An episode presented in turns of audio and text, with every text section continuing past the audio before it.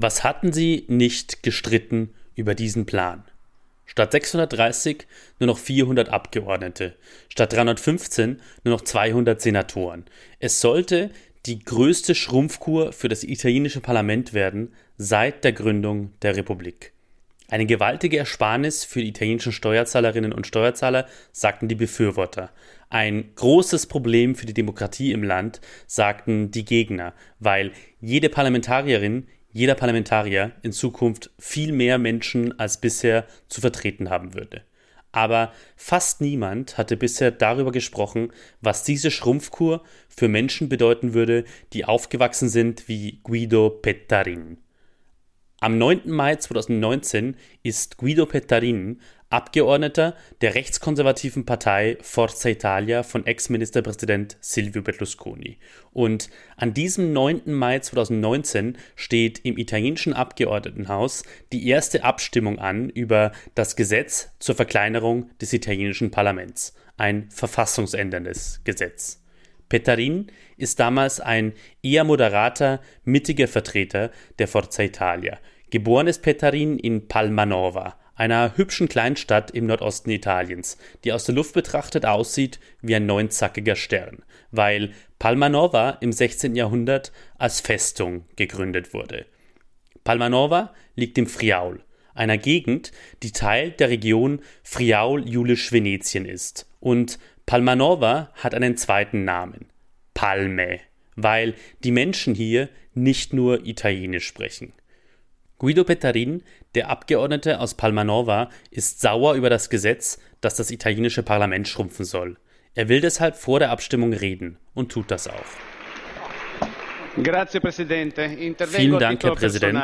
Ich werde ganz für mich selbst sprechen. Zunächst möchte ich meiner Fraktion dafür danken, dass sie mir wie immer erlaubt hat, hier meine Meinung zu äußern, auch bei dieser Gelegenheit.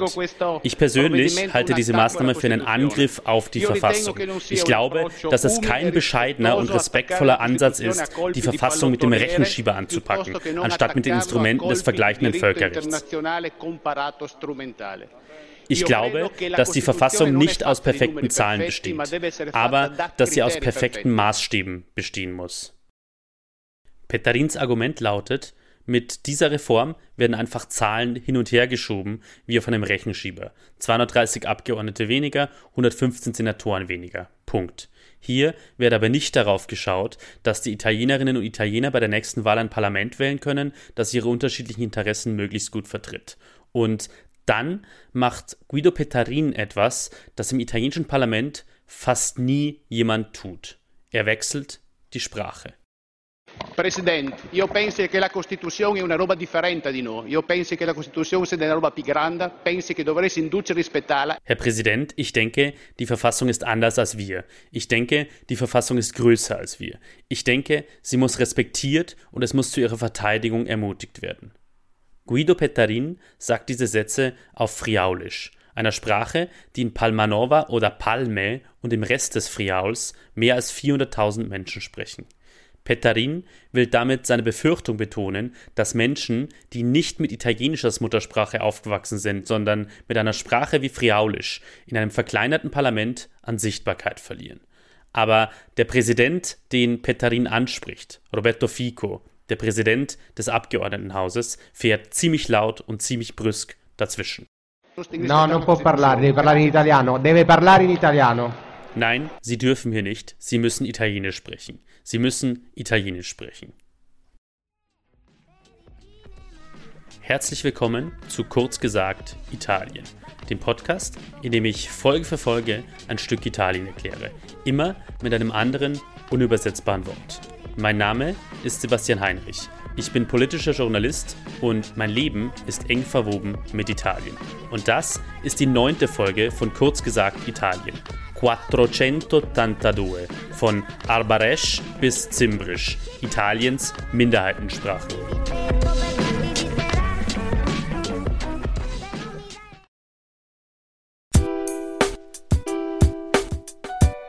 La parola, das Wort. Das unübersetzbare Wort dieser Folge ist eine Zahl. 482. Auf Deutsch 482. Diese Zahl ist deswegen ein unübersetzbares Wort, weil sie für ein Gesetz steht. Ein Gesetz, das einen Schatz schützen soll, über den Italien verfügt, von dem aber ziemlich viele Menschen ziemlich wenig wissen, sowohl in Italien als auch außerhalb Italiens. Das Gesetz 482 aus dem Jahr 1999, die Legge 482 del 99, kurz auch La 482, soll die Minderheitensprachen Italiens schützen. Und der Abgeordnete Guido Pettarin, der im Einstieg dieser Folge im italienischen Parlament Friaulisch gesprochen hat, hat damit eine dieser vom Gesetz 482 geschützten Sprachen gesprochen. Friaulisch, das, wie gesagt, mehrere hunderttausend Menschen im Nordosten Italiens sprechen. 482 ist deshalb ein unübersetzbares italienisches Wort, weil das Gesetz 482 für den speziellen Umgang steht, den Italien mit seinen Minderheitensprachen gefunden hat. Für den holprigen Weg, der die Regierenden und die Gesetzgeber in Italien zur Erkenntnis geführt hat, dass sprachliche Vielfalt ein Reichtum ist. Und gerade auch die sprachliche Vielfalt, die seit Jahrhunderten auf dem Gebiet herrscht, das heute Italien ist. Bei seiner Verabschiedung im Jahr 1999 war das Gesetz 482 die Erfüllung eines Versprechens, das Italien schon gut 50 Jahre vorher abgegeben hatte, bei der Gründung der Republik, drei Jahre nach dem endgültigen Ende der faschistischen Diktatur im Land. Dieses Versprechen besteht aus Artikel 6 der seit 1948 gültigen italienischen Verfassung. Der Artikel besteht aus einem Satz. Die Republik schützt mit besonderen Bestimmungen die sprachlichen Minderheiten. Fünf Jahrzehnte lang aber stand dieser Satz ziemlich alleine da. Es gab kein landesweites Gesetz, das deutlich machte, was das für all die Menschen bedeutete, die einer dieser Zitat sprachlichen Minderheiten angehörten. 1999 mit dem Gesetz 482 hat das italienische Parlament diese Lücke geschlossen. Mit dem Gesetz 482 verpflichtet sich die Republik Italien ausdrücklich dazu, zwölf Minderheitensprachen zu schützen. Wörtlich steht im Gesetz in § 2 Zitat Anfang in Anwendung von Artikel 6 der Verfassung und im Einklang mit den von europäischen und internationalen Gremien aufgestellten allgemeinen Grundsätzen schützt die Republik die Sprache und Kultur der albanischen, katalanischen, germanischen, griechischen, slowenischen und kroatischen Bevölkerungsgruppen sowie jener, die Französisch, Frankoprovenzalisch, Friaulisch, Ladinisch, Okzitanisch und Sardisch sprechen. Zitat Ende. Im Gesetz 482 der Legge 482 werden also die zwölf Minderheitensprachen aufgelistet, deren Sprecherinnen und Sprecher geschützt sind. In dieser Folge erzähle ich die Geschichte hinter dem unübersetzbaren Wort Quattrocentotantadue. Die Geschichte von der kaum bekannten Menge und Vielfalt an Minderheitensprachen in Italien. Ich erzähle, wie lang und schmerzhaft der Weg dorthin war, dass der italienische Staat die sprachliche Vielfalt auf seinem Gebiet anerkannt und wertgeschätzt hat und wie diese Anerkennung und Wertschätzung heute funktioniert. La storia dietro la parola. Die Geschichte hinter dem Wort. Die Geschichte von den Minderheitensprachen in Italien passt zum Ziel, das ich mit kurz gesagt Italien verfolge. Italien so zu erklären, dass meine Zuhörerinnen und Zuhörer dieses wundervolle und schrecklich komplizierte Land nach jeder Episode zumindest ein kleines Stück besser verstehen. Und das bedeutet ziemlich oft, mit Stereotypen zu brechen, mit den Klischeebildern von Italien, die viele deutschsprachige Menschen im Kopf haben.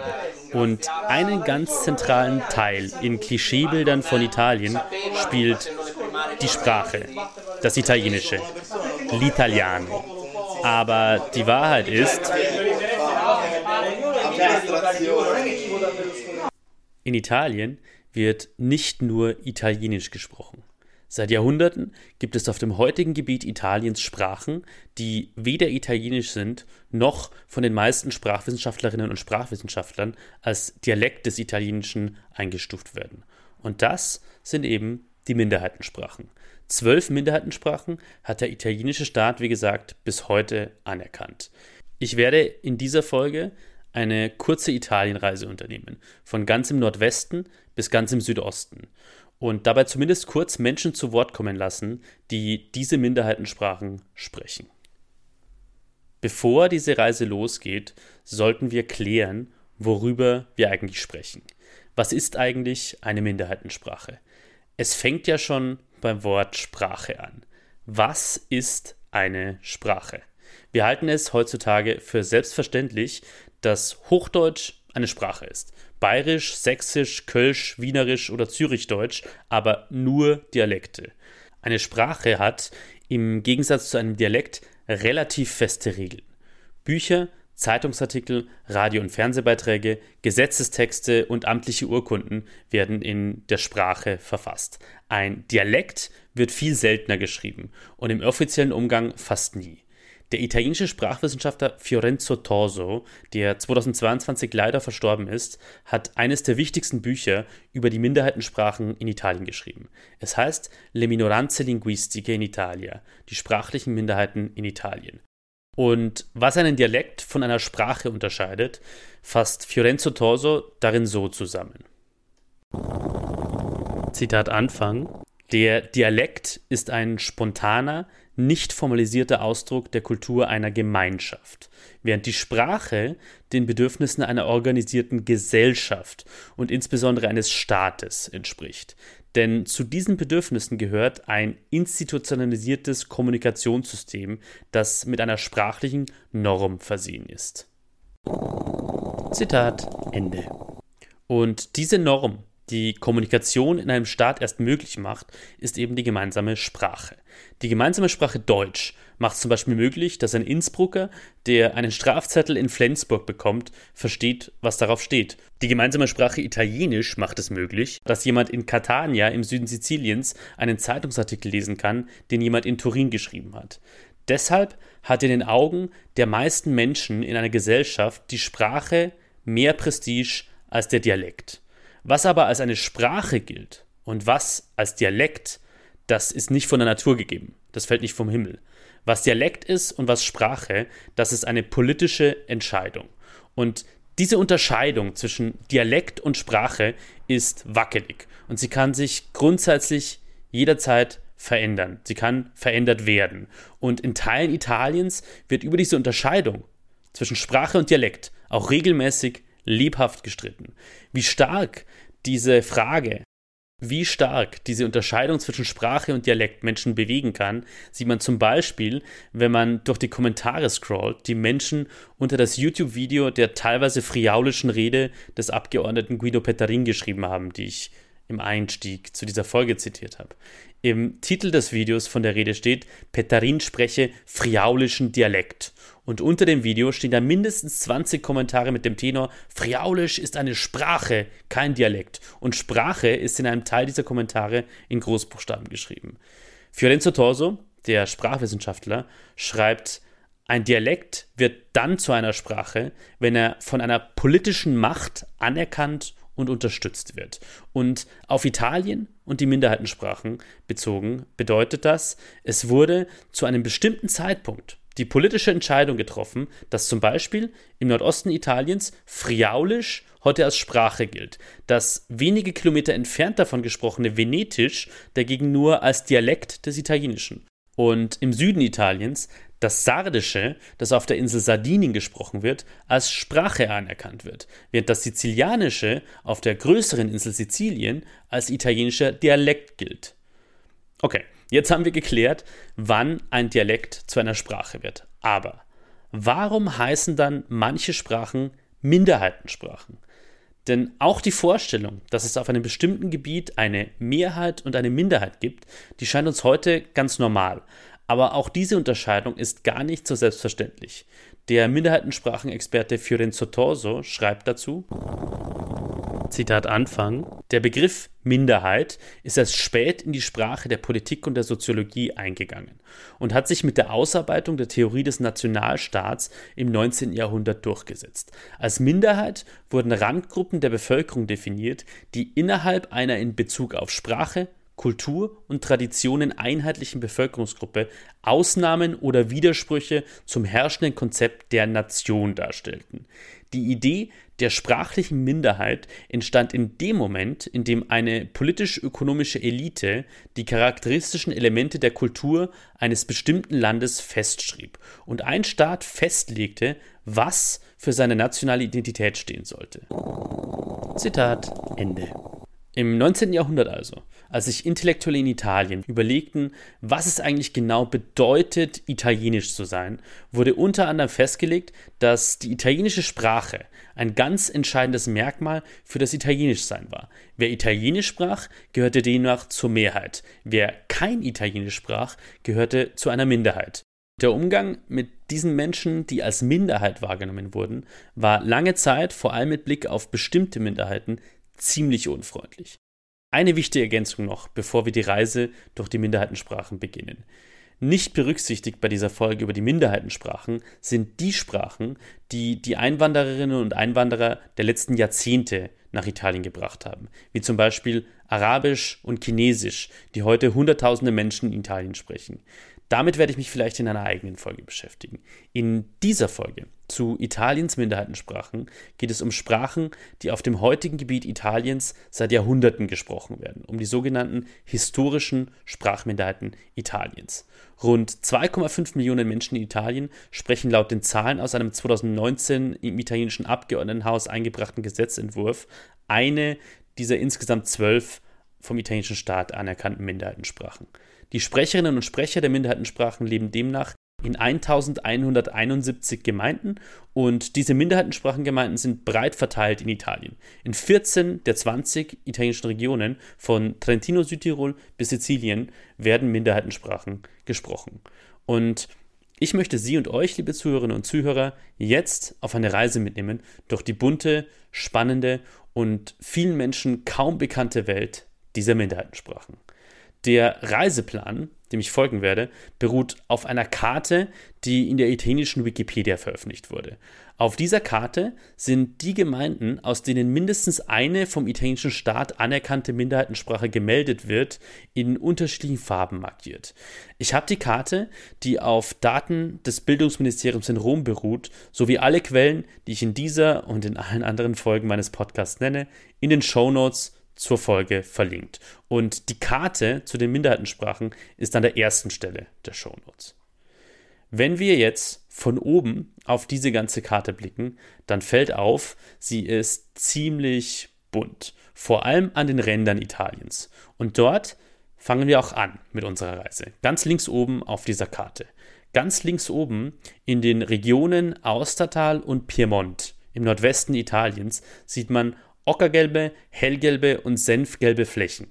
Die stehen für die Sprachen Französisch, Franco-Provenzalisch und Okzitanisch. Französisch ist unsere allererste Etappe.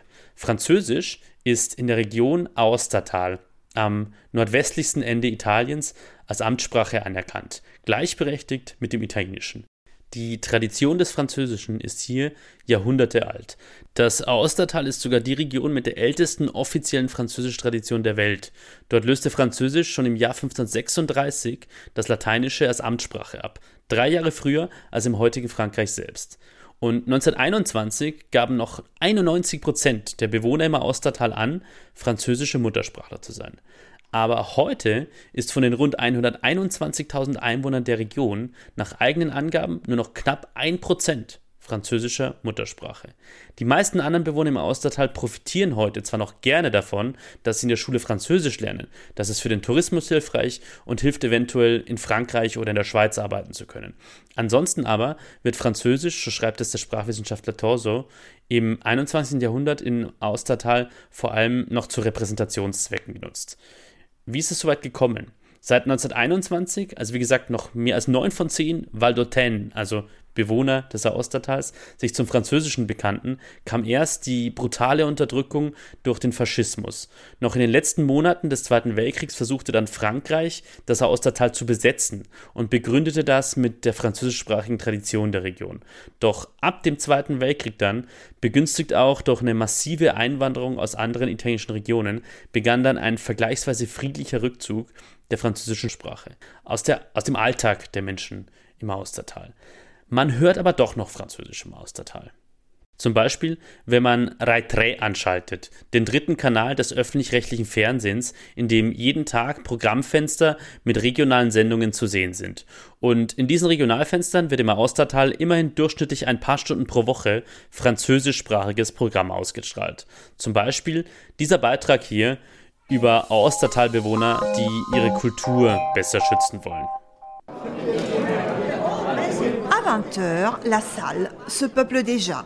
Ansonsten sprechen die alteingesessenen Bewohner im Austertal im Alltag viel eher franco-provenzalisch. Das geben gut 16 Prozent als ihre Muttersprache an, womit wir bei der nächsten Station unserer Reise wären. Die Flecken auf unserer Italienkarte, die für Franco-Provenzale stehen, sind auch südlich vom Austertal zu sehen. In fast allen Gemeinden im Westen der Region Piemont.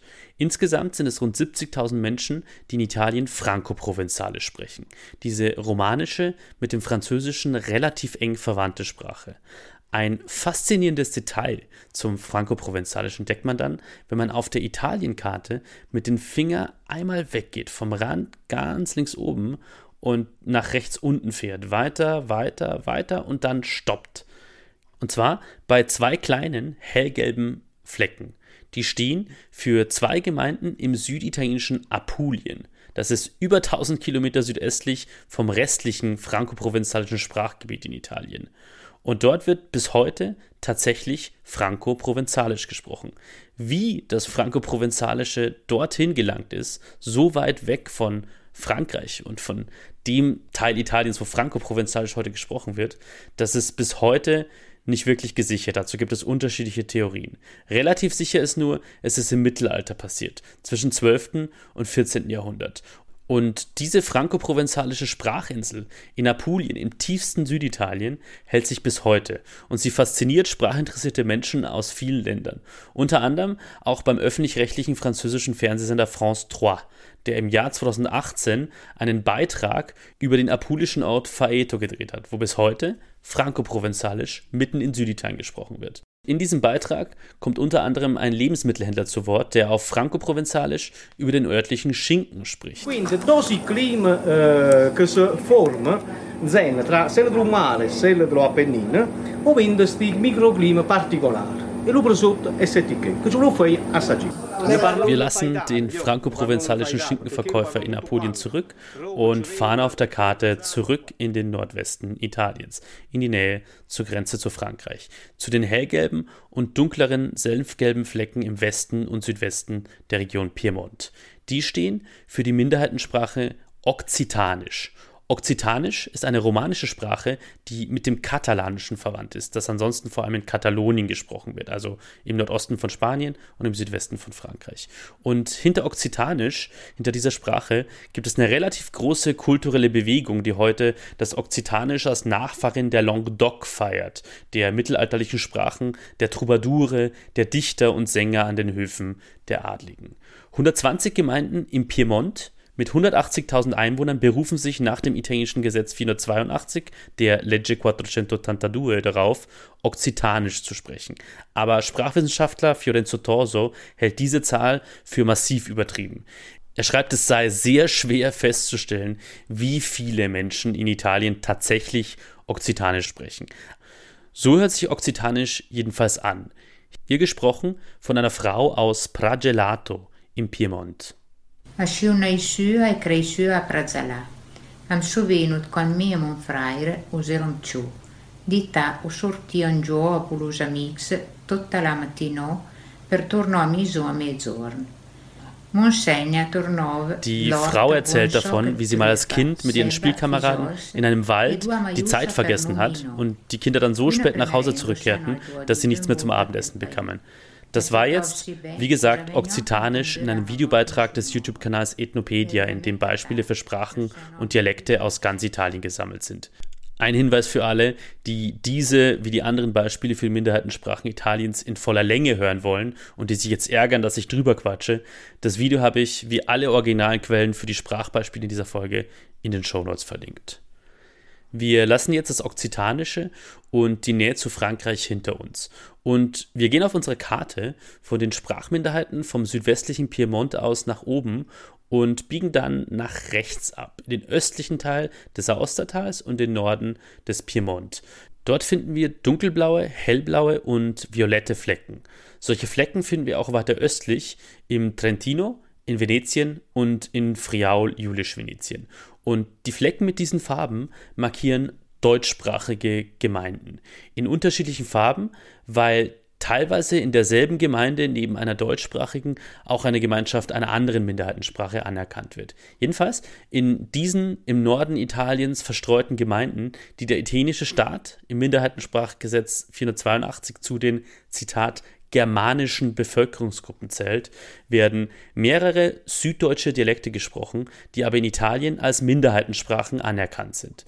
Es sind alemannische und bayerische Dialekte, teilweise Jahrhunderte alt und so besonders, dass selbst Menschen aus Deutschland, Österreich und der Schweiz sich schwer damit tun, sie zu verstehen. Zum Beispiel Zimbrisch. Zimbrisch ist ein alter bayerischer Dialekt, der nur noch von rund 1000 Menschen im Trentino und in Venetien gesprochen wird und akut vom Aussterben bedroht ist. Zimbrisch klingt so, hier gesprochen von einem jungen Mann aus dem Ort Bolca aus der Provinz Verona. Ich bin bortut, unipinga vaxa timbolka. Higadenka mi, benje iu mai prua da zainvar gabes braka. Pazomare, Zajmbarkangata Զայմբարքանգատա ու ցնարամպի տագազելյան ալ յետագևրուա։ Ֆորքյան հուամե բենյեի սիսգաբես թալպանտախ։ Inono risca che Arthurtan pit mesache, un patatan, civoglie, fasoli, gavesa timegarte, una bene un pen furnusandar. Antac, Diese faszinierende Aufnahme, wie ich finde, von einem zimbrisch sprechenden jungen Mann 2017 aufgenommen, wurde ebenfalls auf den YouTube-Kanal Ethnopedia hochgeladen. Wir gehen jetzt zurück zu unserer Karte, zur nächsten Station unserer Reise durch die Minderheitensprachen Italiens. Und wir gehen zum nördlichsten Teil Italiens.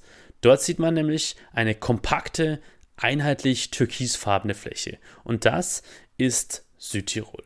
Südtirol ist seit Jahrhunderten deutschsprachig und bis 1918 gehörte Südtirol zu Österreich-Ungarn. 1918 endete der Erste Weltkrieg, den Österreich-Ungarn verlor und Italien gewann. Und Südtirol gehörte zu den Gebieten, die vom besiegten Österreich zum siegreichen Italien übergingen. Es folgten Jahrzehnte, in denen Italien gezielt versuchte, die deutschsprachige Bevölkerung in dem eroberten Südtirol an den Rand zu drängen und vor allem in den gut zwei Jahrzehnten des Faschismus ab 1922 die deutsche Sprache aus der Region zu verdrängen. Diese Verdrängung scheiterte aber. Heute wohnen gerade in den größeren Städten wie Bozen, Meran und Brixen zwar auch viele italienische Muttersprachler, aber ungefähr 314.000 Deutschsprachige leben heute in Südtirol. Und sie sind heute eine der größten sprachlichen Minderheiten Italiens. Nach einer jahrzehntelangen, schmerzhaften und teilweise blutigen Auseinandersetzung mit dem italienischen Staat sind die deutschsprachigen Südtiroler heute außerdem die am besten geschützte Minderheit Italiens.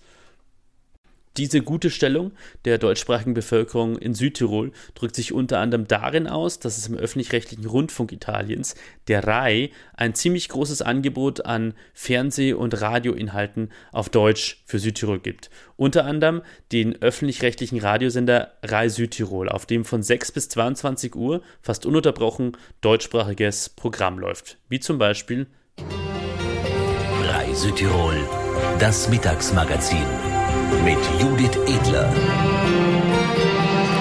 Guten Tag und willkommen zu einer Stunde Information und der Möglichkeit für Sie, bei brisanten Themen mitzureden, die da heute unter anderem die Wassernutzung und der Wassermangel sind.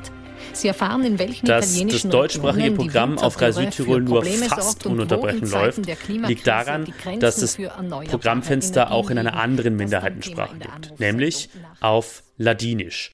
Um das Ladinische zu entdecken, schauen wir auf unserer Minderheitensprachenkarte jetzt auf die dunkelgrünen und hellblauen Flecken, die in Südtirol, in Trentino und direkt daran angrenzend in Venetien zu sehen sind.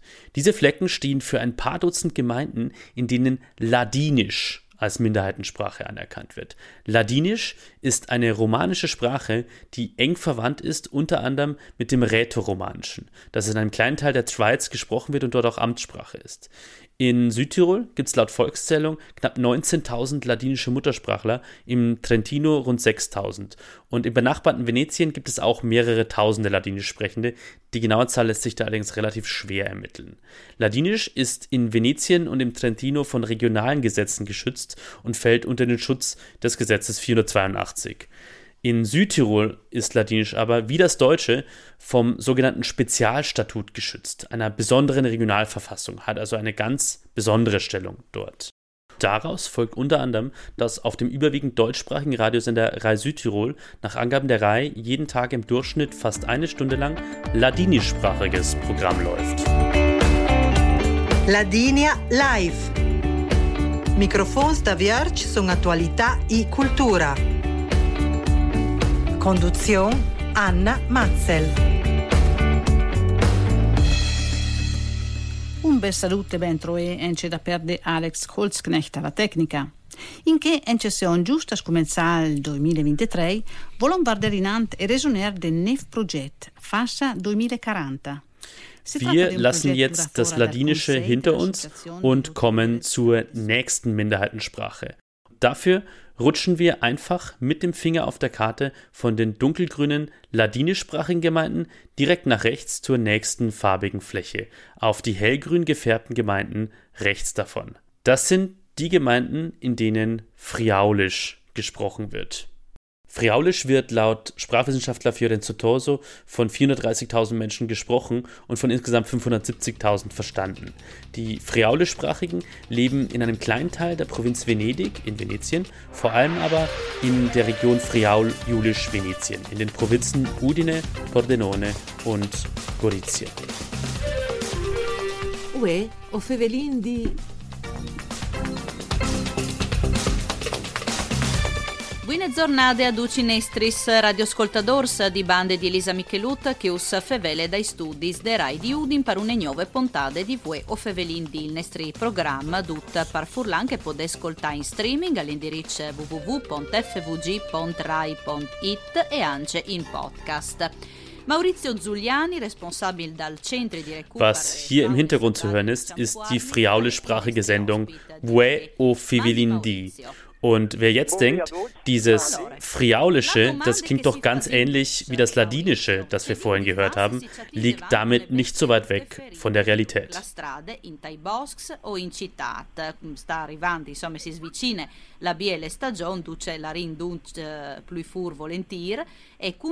Friaulisch, auch Furlanisch oder Friulanisch genannt, ist ebenfalls, wie das Ladinische, eine romanische Sprache und mit dem Ladinischen ziemlich ziemlich eng verwandt. E Gorizia und Udine, in diesen beiden friaulischsprachigen Provinzen im Nordosten Italiens, bleiben wir auch auf unserer Sprachminderheitenkarte für die nächste Station. Und das ist dann auch die letzte im Norden Italiens. Wir schieben also den Finger nochmal weiter nach rechts auf die pinkfarbenen und violetten Flächen ganz rechts oben auf der Karte. In den Provinzen Gorizia und Udine und dann noch im östlichsten Teil Italiens, in Triest und im Umland von Triest, leben nämlich die slowenischsprachigen Italienerinnen und Italiener. In manchen dieser Gebiete leben die slowenischsprachigen schon seit dem Mittelalter, in anderen vor allem seit dem 19. Jahrhundert, als im damaligen Österreich-Ungarn, zu dem dieses Gebiet damals gehört hat, viele slowenischsprachige Menschen nach Triest gewandert sind in die wichtigste Seehafenstadt Österreich-Ungarns. Rund 60.000 slowenischsprachige Bewohner gibt es in Friaul-Jüdisch-Venetien heute. Und in den Gemeinden, in denen das Slowenische als Minderheitensprache anerkannt ist, hat es quasi den Status einer Amtssprache. Auf Slowenisch produziert die RAI wie auf Deutsch ein ziemlich umfangreiches TV- und Radioprogramm, unter anderem mit 232 Stunden slowenischem Fernsehen pro Jahr.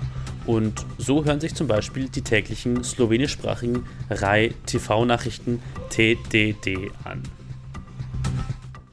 Spoštovane gledalke, cenjeni gledalci, dober večer v novi poglobitveni oddaji TDD predstavlja. Pred eh, dobrim letom je z rusko agresijo se je začela vojna v Ukrajini. v teh dneh obhajamo prvo obletnico.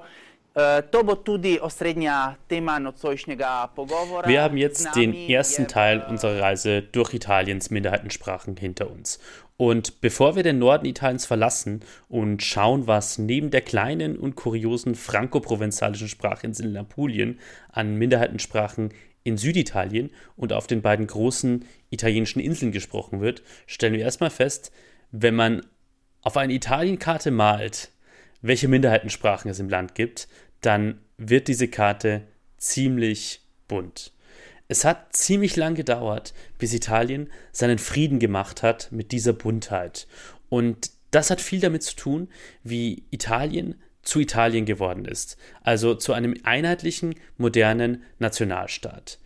Wie ich vorhin schon gesagt habe, als sich im 19. Jahrhundert in Europa die modernen Nationalstaaten herausbilden, ist die gemeinsame Sprache eines der wichtigsten Merkmale, die die Nationalbewegungen in den unterschiedlichen Ländern als Beweis dafür nehmen, dass die Bürger auf dem jeweiligen nationalen Gebiet zu einer nationalen Gemeinschaft gehören. Und alles, was dieses Bild von einer einheitlichen dieselbe Sprache sprechenden Gemeinschaft stört, wird von einem großen Teil der Nationalbewegungen und später von den meisten nationalen Regierungen erstmal abgewertet. Teilweise leugnen die Nationalbewegungen und später die Regierungen in unterschiedlichen Ländern jahrzehntelang die sprachliche Vielfalt im eigenen Land. Teilweise bekämpfen sie die sprachlichen Minderheiten auch. Die Dialekte und die Minderheitensprachen werden, wie der Sprachwissenschaftler Fiorenzo Toso schreibt, als etwas gesehen, das der Durchsetzung von nationalen Identitäten entgegensteht. Und in Italien ist die Frage der Sprache für die Durchsetzung der nationalen Einheit besonders wichtig. Italien ist ja als einheitlicher, moderner Nationalstaat ziemlich spät entstanden, 1861 mit der Gründung des Königreichs Italien. Die italienische Sprache hat einerseits in der italienischen Nationalbewegung, dem Risorgimento, eine enorme Rolle gespielt. Aber andererseits sprechen zu dieser Zeit diese Sprache nur ganz wenige Menschen. Kurz nach der italienischen Einheit sprechen auf dem Staatsgebiet Italiens nur zwischen 2,5 und 9,5 Prozent im Alltag Italienisch. Der Rest entweder italienische Dialekte oder teilweise sogar, wie im Piemont oder im Austertal, Fremdsprachen wie Französisch. In den ersten Jahrzehnten der Geschichte des einigen Italiens hat es die Politik deswegen als große Aufgabe gesehen, die italienische Sprache durchzusetzen, das Sprachbild Italiens viel, viel einheitlicher zu machen und den Gebrauch der Dialekte und der Minderheitensprachen zurückzudrängen. Richtig brutal wurde die Verdrängung der Minderheitensprachen dann nach dem Ersten Weltkrieg, vor allem nach der Machtergreifung des Faschismus unter dem späteren Diktator Benito Mussolini im Jahr 1922 mit der Frage, was der Faschismus in Italien war und welche Auswirkungen er teilweise bis heute hat, beschäftigt mich ja in der sechsten Episode dieses Podcasts mit dem Namen Louis, wie der Faschismus bis heute Italien prägt. Hier nur so viel. Ein zentraler Teil des Weltbilds der Faschisten ist ein radikaler Nationalismus. Die Idee von einer starken, einheitlichen italienischen Nation, die geschlossen hinter ihrem Führer Benito Mussolini steht. Und sprachliche Minderheiten, die das Land bunt, vielfältig und somit uneinheitlich machen, sind ein Stachel im Fleisch dieses Weltbilds. Besonders brutal gehen die italienischen Faschisten gegen die sprachlichen Minderheiten in den Gebieten vor, die erst nach dem Ersten Weltkrieg an Italien gegangen sind. In Südtirol, in dem die Menschen zuvor seit Jahrhunderten fast ausschließlich Deutsch und Ladinisch gesprochen haben. Und im Friaul im Nordosten Italiens, wo die Muttersprache der meisten Menschen Friaulisch und in Teilen der Region dann Deutsch oder Slowenisch ist. Der Gebrauch aller Sprachen außer dem Italienischen im Schulunterricht wird im Faschismus verboten. In Südtirol werden deutschsprachige Zeitungen zensiert, Menschen werden gedrängt, ihre Vornamen durch italienische zu ersetzen, etwa Franz in Francesco. Und sogar deutschsprachige Grabsteine werden in Südtirol verboten. Friaulische, slowenische, deutsche Ortsnamen werden ohne große Rücksicht auf die Geschichte und die Tradition der Orte italienisiert, also durch teilweise völlig neu erfundene italienische Namen ersetzt. In der bis 1918 österreichischen Hafenstadt Triest wo seit Jahrhunderten ein großer Teil der Bevölkerung Slowenisch spricht, brennen faschistische Kämpfer schon 1920, zwei Jahre vor der Machtergreifung, das Nadon Idom, das Kulturzentrum der Slowenen, nieder. Auch im französischen Austertal werden Ortsnamen italienisiert und es wird versucht, die französische Sprache zurückzudrängen. Man muss diese Unterdrückungspolitik der Faschisten im Kopf haben um zu verstehen, wie es dann ab 1945 nach dem Sturz des Faschismus und dem Ende des Zweiten Weltkriegs mit den sprachlichen Minderheiten in Italien weitergeht. Nach dem Zweiten Weltkrieg wird Italien zur Demokratie. 1948 stimmen die Bürger und die erstmals auch stimmberechtigten Bürgerinnen in einer Volksabstimmung für die Republik und die Abschaffung der Monarchie. Und in der Verfassung dieser Republik bekommen die Minderheitensprachen einen ziemlich prominenten Platz. Artikel 6 der italienischen Verfassung, den ich ja schon zu Beginn dieser Episode zitiert hatte, lautet, die Republik schützt mit besonderen Bestimmungen die sprachlichen Minderheiten. Der italienische Verfassungsgerichtshof hat danach über die Jahrzehnte in mehreren Urteilen stark dazu beigetragen, dass dieser Artikel 6 auch tatsächlich Sprecherinnen und Sprecher von Minderheitensprachen schützt.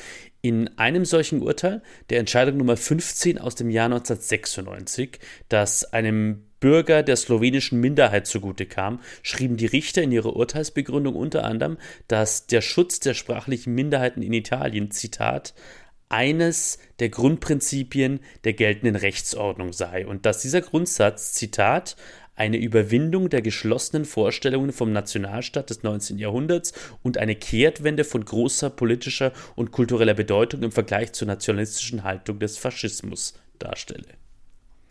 Dass das demokratische Italien in einem der ersten Artikel der Verfassung seine sprachlichen Minderheiten schützt, soll also, so drücken das die Richter aus, eine direkte Lehre aus der faschistischen Geschichte Italiens sein. Zu diesem Schutz in der Verfassung kommt eine rechtliche Anerkennung, die vor allem für viele deutschsprachige und französischsprachige Italienerinnen und Italiener wichtig ist. Die Regionen Austertal und Trentino-Südtirol haben ein sogenanntes Statuto Speciale, ein Sonderstatut, also eine regionale Verfassung, in der seit Jahrzehnten das Recht der Sprecher der Minderheitensprachen auf den Gebrauch der Muttersprache besonders berücksichtigt wird. Vom Statuto Speciale dieser regionalen Verfassung profitiert in Südtirol auch das Ladinische.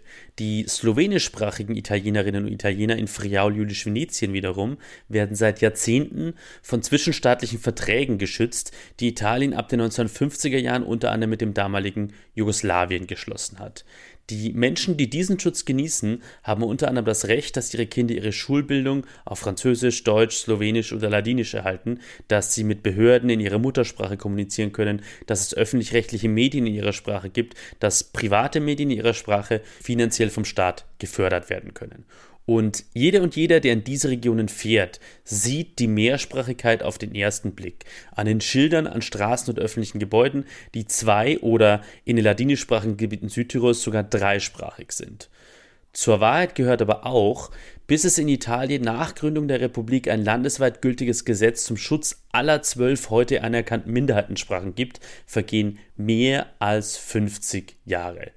Der renommierte italienische Sprachwissenschaftler Tullio De Mauro hat Italien bei dem Vortrag im Jahr 2004 bescheinigt, das Land habe auch nach dem Faschismus Jahrzehnte gebraucht, um seine Feindseligkeit, Unwissenheit und Ignoranz gegenüber den Minderheitensprachen zu überwinden.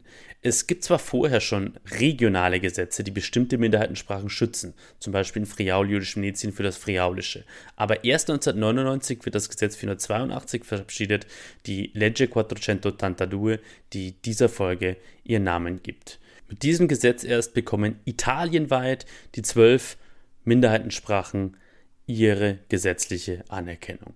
Aber was bedeutet das Gesetz 482 konkret für die Menschen im Alltag, die eine der Minderheitensprachen sprechen?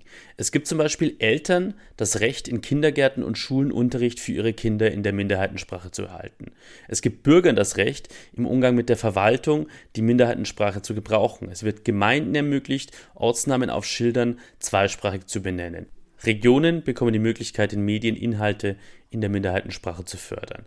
Ein ganz wichtiges Merkmal von Gesetz 482 ist, dass das Vorhandensein einer sprachlichen Minderheit von der jeweiligen Gemeinde festgestellt werden muss. Von 15 Prozent der wahlberechtigten Bevölkerung oder einem Drittel der Gemeinderatsmitglieder. Diese Rechte für die Sprecherinnen und Sprecher der Minderheitensprachen gelten dann also nur in den Gemeinden, in denen der Gemeinderat oder eben ein großer Teil der Bevölkerung festgestellt hat, hier wird eine solche Minderheitensprache gesprochen. Hunderte Gemeinden in Italien haben von der Möglichkeit, sich als Sprachminderheitengemeinde anerkennen zu lassen, seit 1999 Gebrauch gemacht.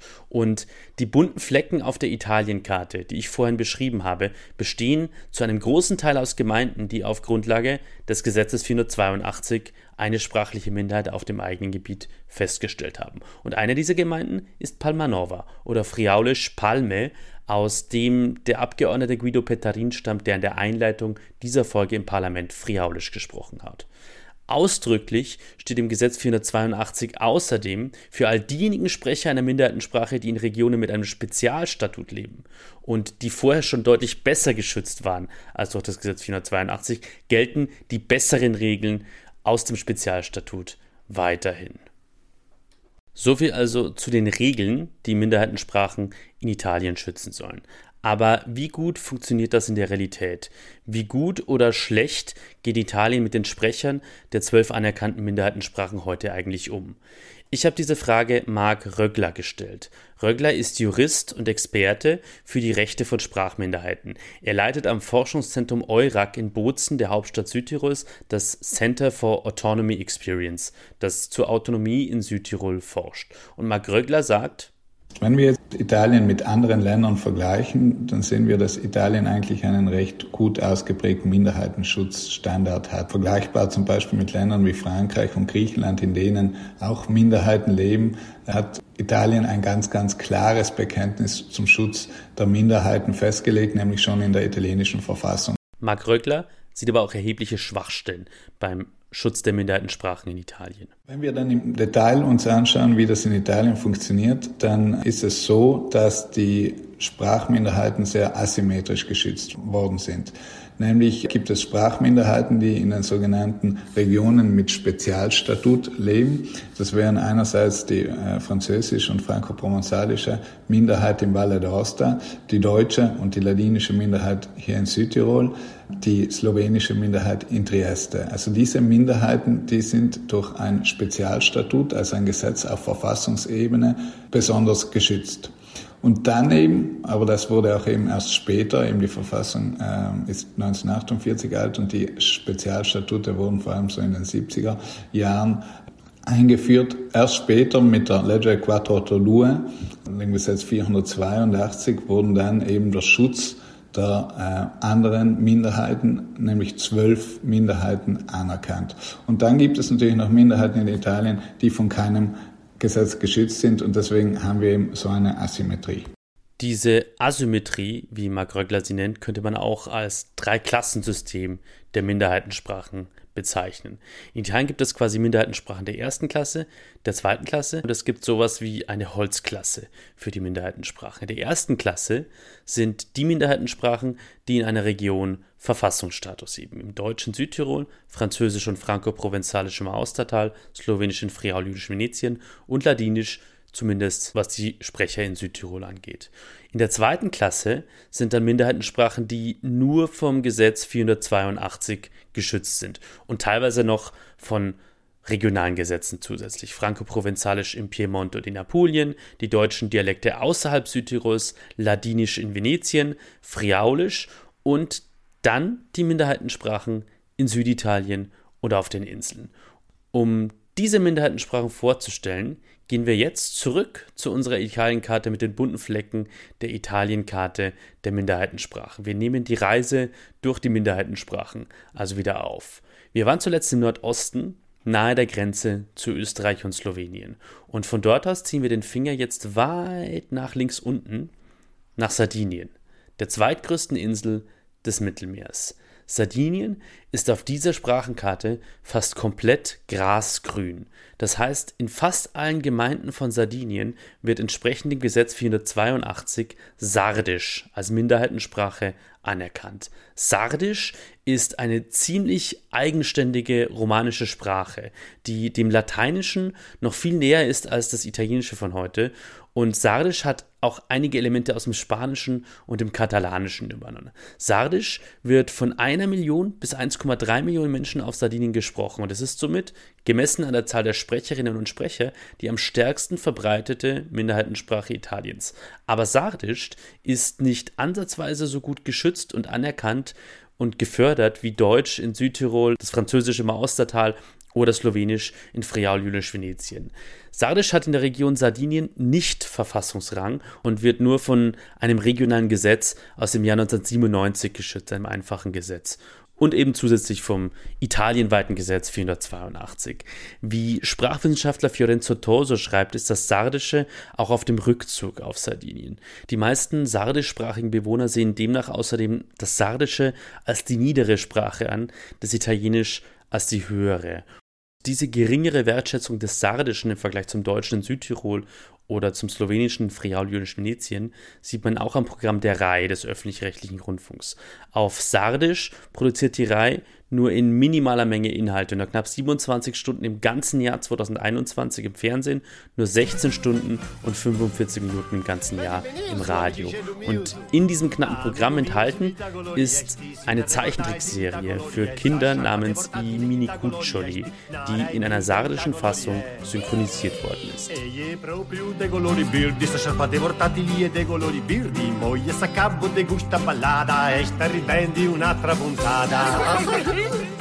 Una storia nuova è pronta già, che ne nomini incommenza a giocare, ma bagica e taverigula rattoviai. Perigulo scampado. Mm. Mm. Saluri portatili. Saluri. E sei sfarendi de bello? Oi tengo gana de pintai. E ta bella idea. Bravo. Tu pintai? Di arenos non usciu. Castia, e non prendi che ne nomini. Mancai sta può rifare un arretrato proprio a isso. Mm. Saluti che ne nomini. Wir lassen die Mini-Cuccioli, die kleinen Zeichentricktierchen, in Ruhe Sardisch sprechen und fahren fort mit unserer Reise durch die Minderheitensprachen Italiens. Wir bleiben auf Sardinien und gehen nach links oben, in den Nordwesten der Insel, auf einen textmarkergrünen Flecken, der sich vom Grasgrün des restlichen Sardiniens abhebt. Dieser Fleck steht für die Hafenstadt Alghero. In Alghero wird nicht nur Sardisch gesprochen, sondern seit Jahrhunderten auch eine Variante des Katalanischen. Rund ein Fünftel der 40.000 Einwohner Algeros spricht Algerese, so heißt diese katalanische Variante.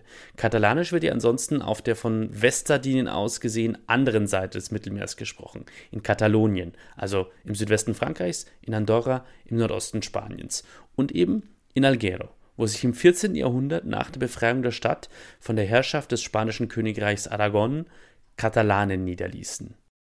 Eh, Sono contenta di imparare a scrivere e a leggere l'algarese perché una cosa che mi mancherà di partita. Io quando suonare a scuola, in effetti, a Ossisanzi, ho trovato un mondo eh, proprio mm, a sconosciuti. Parlare l'italiano per me era una cosa stranissima. Io pensavo che quanti suonare a scuola teniva di imparare l'algarese, non l'italiano. Cioè, eh, ma so trovare un mondo proprio completamente sconosciuto per me. Die Frau, die hier zu hören ist, ist eine Teilnehmerin eines Sprachkurses für Algeres, wie die Katalanen von Alghero selbst ihre Sprache nennen. Veranstaltet wurde der Kurs von einem Kulturverein, der sich um die Erhaltung der Sprache kümmert. Berichtet hat darüber im Jahr 2014 der YouTube-Kanal Alghero Video und daraus stammt auch der Mitschnitt, in dem die Frau zu hören ist. Wir verlassen jetzt langsam Alghero, verlassen Sardinien und fliegen auf unserer Minderheitensprachenreise zurück zum italienischen Festland, zum Kontinent, wie die Sarden sagen. Mit dem Finger von Alghero aus gerade nach rechts, nach Osten und dann noch ein bisschen nach oben. Zu den drei in Lachsrosa gefärbten Tupfern, die für drei ganz besondere Gemeinden stehen. Diese drei Gemeinden liegen in Molise, der kleinsten Region Süditaliens. Sie heißen Acquaviva Colle Croce, Montemitro und San Felice del Molise. Diese Gemeinden haben jeweils auch noch einen anderen Namen: Cruc, Mundimitar und Stifilic. Und die Minderheitensprache, in die in diesen drei Gemeinden gesprochen wird, lassen wir uns jetzt mal von Gino vorsprechen, einem 80-jährigen Einwohner von Aqua Viva Colle Croce oder Crutsch.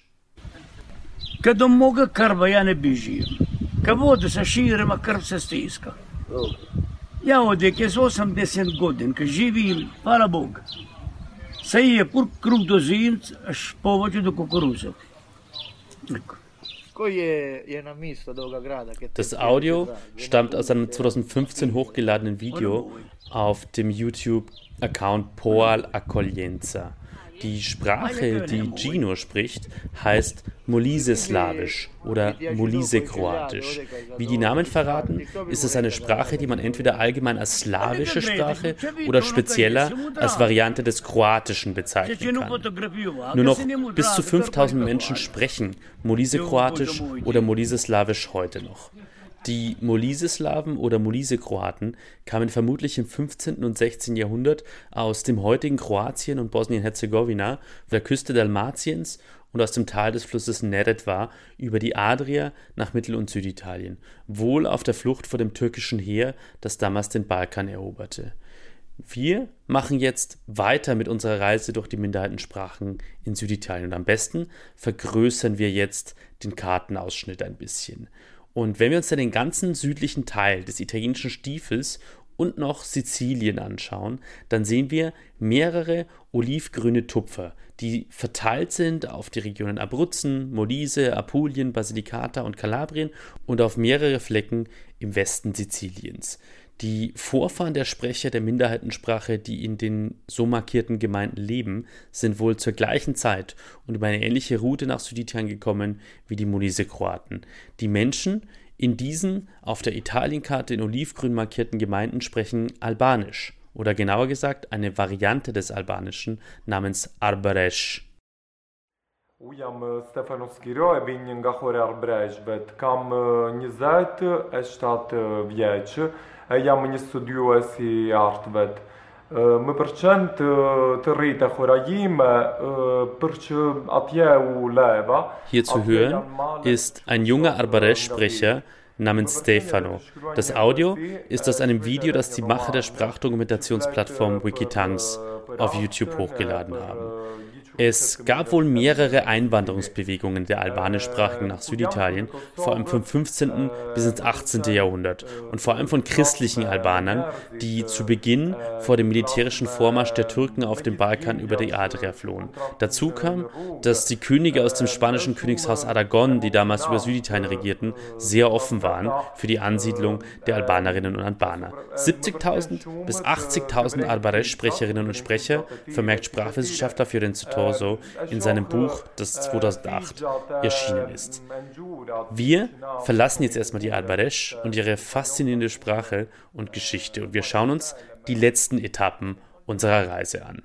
Und das sind drei braun gefärbte Flächen in Apulien, Kalabrien und ganz im Nordosten Siziliens. Sie stehen für die Gemeinden, in denen Grico gesprochen wird.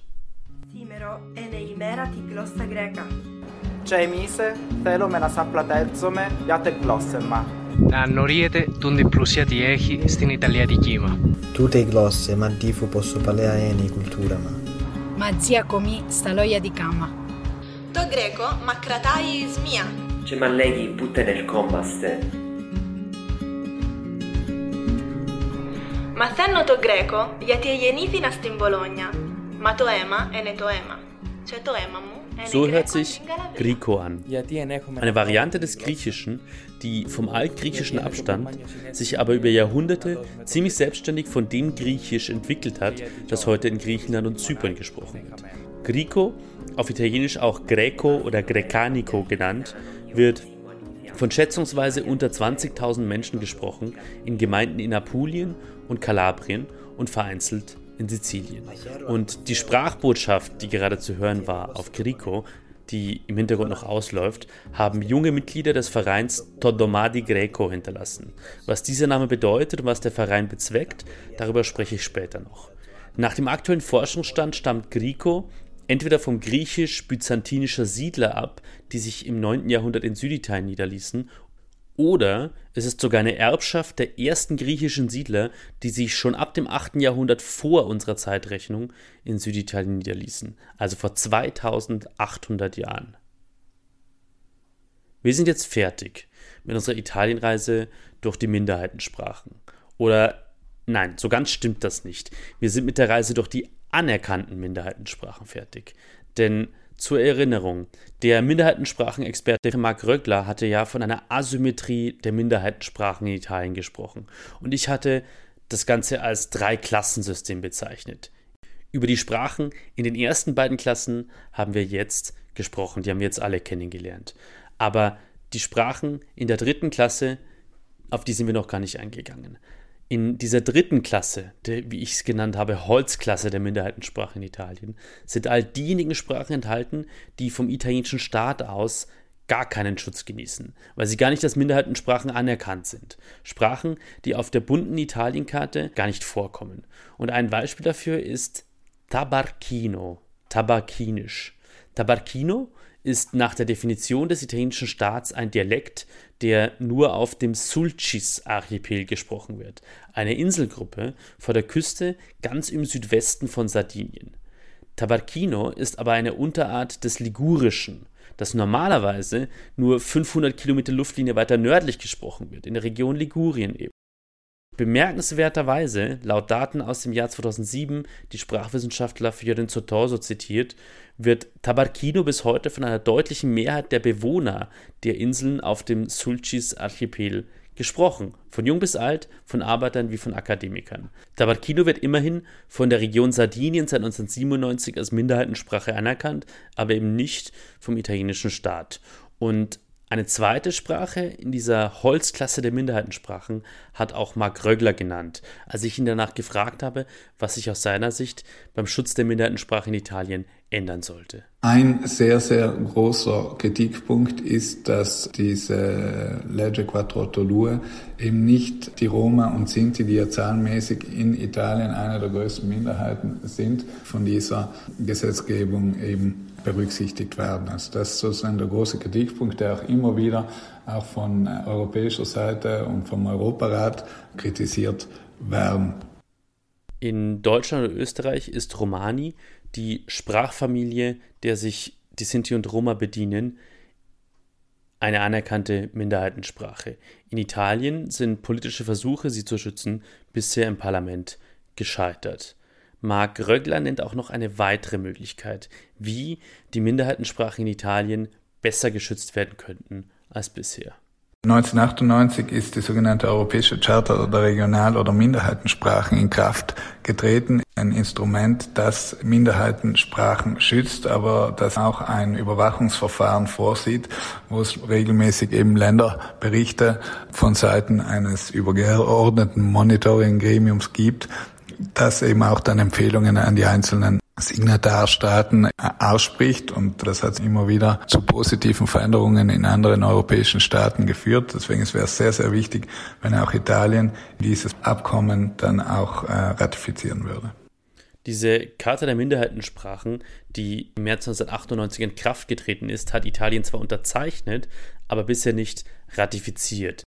Diese Charta der Minderheiten und Regionalsprachen enthält insgesamt 98 konkrete Maßnahmen zum Schutz und zur Förderung von Minderheitensprachen in Bildungswesen, Justiz, Verwaltung, Medien, Kulturleben, wirtschaftlichem und sozialen Leben und grenzüberschreitendem Austausch. Zum Beispiel, dass Schulunterricht in den Sprachen angeboten wird, dass auf Ämtern und in Gerichtsverfahren die Minderheitensprachen verwendet werden dürfen, dass die Entstehung von Radio, Fernsehsendern und Zeitungen in den Minderheitensprachen ermöglicht oder sogar begünstigt wird. Jeder Staat, der die Charta ratifiziert hat, verpflichtet sich, mindestens 35 von 98 möglichen Maßnahmen aus diesem Katalog umzusetzen. Aber in Italien gelten die Bestimmungen dieser Charta eben anders als in Deutschland, Österreich und der Schweiz, die das Abkommen ratifiziert haben, nicht. Das eine sind die staatlichen und die internationalen Regeln zum Schutz der Minderheitensprachen. Aber die können natürlich nicht dafür sorgen, dass diese Minderheitensprachen tatsächlich lebendig bleiben und weiter von den Menschen gesprochen werden. Sie können das nur begünstigen. Es gibt in Italien unzählige Initiativen von unten, um Minderheitensprachen lebendig zu halten, um sie teilweise auch wiederzubeleben und gerade unter jüngeren Menschen ihren Gebrauch mehr zu fördern wieder. Und eine aus meiner Sicht besonders bemerkenswerte Initiative zur Belebung und Erhaltung einer Minderheitensprache gibt es ganz im Südwesten des italienischen Festlands, nämlich in den Gebieten in Kalabrien, in denen die griechische Variante Grico gesprochen wird, die auf Italienisch ja auch Grecanico genannt wird. In den Grico-Gebieten in Kalabrien veranstaltet eine Gruppe junger Menschen seit ein paar Jahren eine Sommersprachschule namens Toddomadi Greco, was auf Grico die griechische Woche bedeutet. Die Gruppe betreibt einen YouTube-Kanal, auf dem sie für ihre Arbeit wirbt und aus dem auch das Sprachbeispiel stammt zu Grico, das vorhin zu hören war.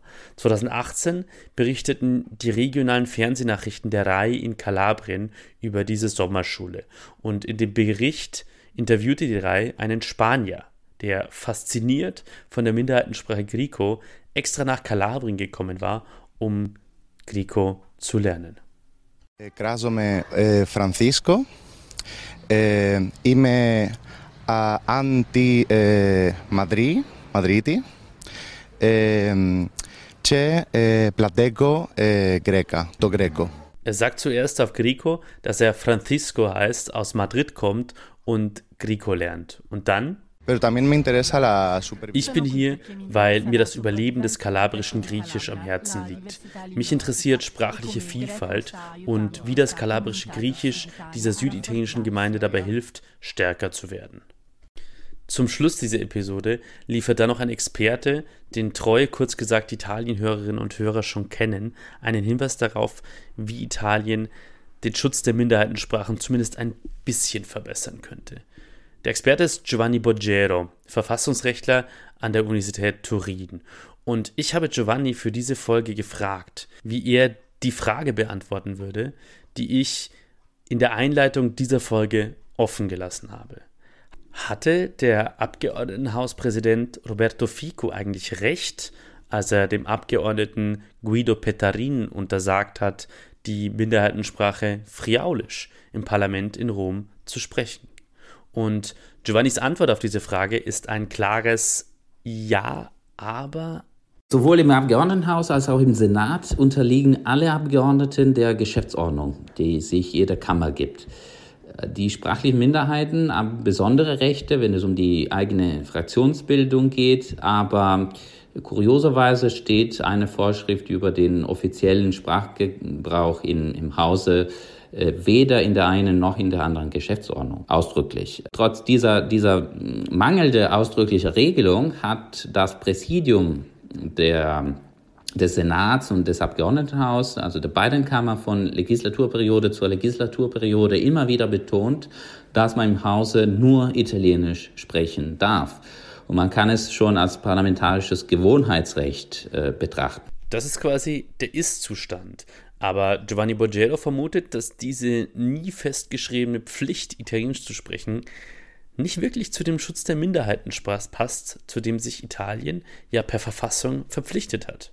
Ob es auch verfassungsgemäß ist oder nicht, bleibt meines Erachtens fraglich, da Artikel 6 unserer Verfassung besagt, dass die Republik Italien mit besonderen Bestimmungen die sprachlichen Minderheiten stützt. Und dieser Schutz könnte bzw. sollte sich auch in der inneren Ordnung der Verfassungsorgane widerspiegeln. Es ist also zumindest zweifelhaft, ob es Abgeordneten in dem Parlament, in das die Bürger sie gewählt haben, wirklich untersagt werden darf, dass sie eine der Minderheitensprachen sprechen, die der italienische Staat anerkannt hat. Ob das zu dem Versprechen passt, das Italien seinen sprachlichen Minderheiten in Artikel 6 der Verfassung gegeben hat. Die Republik schützt mit besonderen Bestimmungen die sprachlichen Minderheiten. Passaparola, Mundpropaganda.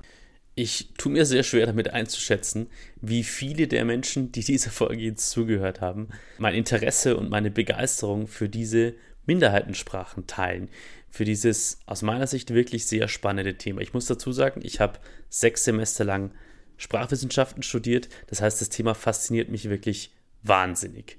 In jedem Fall hoffe ich, dass es zumindest manche Menschen gibt, denen es ähnlich gegangen ist und denen es ähnlich geht. Und für diese Menschen habe ich noch einen Tipp am Ende dieser Folge, ein Passaparola, nämlich eine YouTube-Playlist von Bubble. Dem Anbieter von digitalen Sprachkursen. Die italienische Sektion von Bubble hat nämlich fünf verschiedene Minderheitensprachengemeinden in Italien besucht und unter dem relativ wenig optimistischen Titel Wir verschwinden gerade hat es aber eine sehr, sehr hübsche Serie über die Sprecherinnen und Sprecher dieser Minderheitensprachen gemacht. Die ist sehr hochwertig gemacht. Das sind jeweils kurze Videos, wenige Minuten und die gesamte Playlist schaut man sich in einer guten Viertelstunde an. Es sind fünf Videos, jedes zu einer Minderheitensprache und vier davon habe ich ausdrücklich schon genannt. Es gibt Videos zu Okzitanisch, zu Arbaresch, zu Grico und zu Tabarchino, das ja nicht von dem Gesetz 482 als Minderheitensprache geschützt und vom italienischen Staat als Minderheitensprache anerkannt ist. Dazu gibt es noch ein Video zu einem anderen deutschen Dialekt. Ich habe ja gesagt, dass es in Italien mehrere deutsche Dialekte gibt, die als Minderheitensprache in Italien anerkannt sind und in dieser Gruppe germanische Sprachgruppe zusammengefasst sind. Und eines dieser deutschen Dialekte ist das Walserdeutsch. Das ist ein alemannischer Dialekt, der ganz im Norden, im Piemont, im Austertal gesprochen wird. Und in dieser Playlist von Bubble kommt eben auch das Walserdeutsch vor. Sehr empfehlenswert, die Videos sind wirklich hochwertig gemacht, sehr kurzweilig anzuschauen. Zumindest für all diejenigen, die zumindest ein bisschen der Faszination mit mir teilen für diese Minderheitensprachen in Italien. Jetzt die Hinweise zum Schluss der Folge. Kurz gesagt, Italien gibt es überall dort, wo es Podcasts gibt. Apple Podcasts, Spotify, alle möglichen Podcast-Player, Google Podcasts, Deezer und so weiter und so fort. Sie können, ihr könnt den Newsletter zu diesem Podcast abonnieren über Steady. S-T-E-A-D-Y, kurz gesagt Italien, finden Sie, findet ihr über Google und ich verlinke den Newsletter natürlich wie immer auch in den Show Notes dieser Episode. Einmal pro Monat gibt es eine spezielle Ausgabe des Newsletters zum Thema der jeweiligen Folge. Ansonsten halte ich über den Newsletter alle, die sich für kurz gesagt Italien interessieren, auf dem Laufenden darüber. Die monatliche Ausgabe, in der ich jeweils noch eine Geschichte zum Thema erzähle des Podcasts, wird in Kürze Teil der Mitgliedschaft bei kurz gesagt Italien sein. Wer Mitglied wird bei kurz gesagt Italien und diesen Podcast also finanziell unterstützt, bekommt damit dann zwei Boni insgesamt, eben die Chiacchierata, das digitale Treffen für alle Mitglieder bei kurz gesagt Italien, bei dem wir uns über kurz gesagt Italien die aktuelle Folge austauschen, über alles, was Ihnen und euch zu Italien auf dem Herzen liegt und ihr wissen wollt und Sie wissen wollen.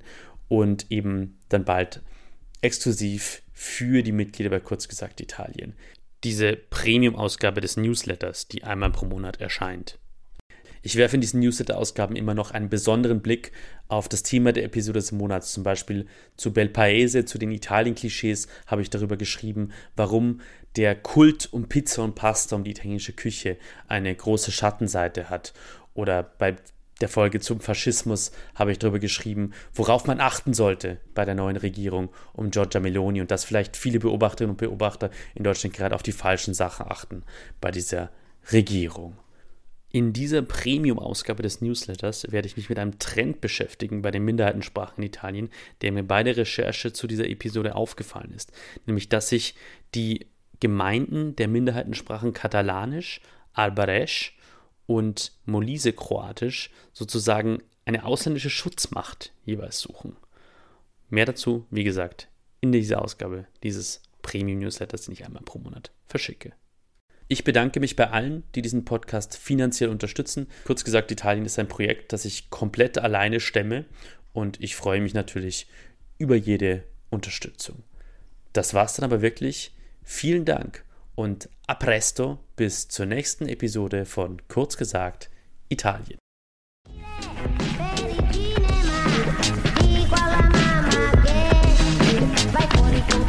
con i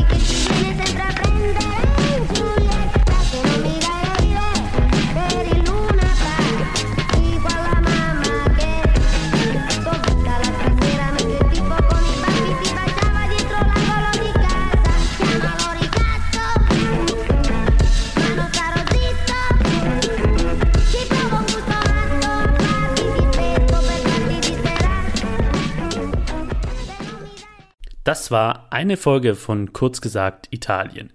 Idee, Recherche und Produktion von Kurz gesagt Italien sind von mir, Sebastian Heinrich. Auf Twitter bin ich zu finden unter Bastiano Enrico. Die Titelmelodie ist der Track Italian Singing Hip Hop von Kala mit einer Creative Commons Lizenz. Die Zwischenmelodien sind von Dominic Ward, ebenfalls mit einer Creative Commons Lizenz. Die Originaldateien zu allen in dieser Folge verwendeten Audioquellen sind in den Show Notes verlinkt.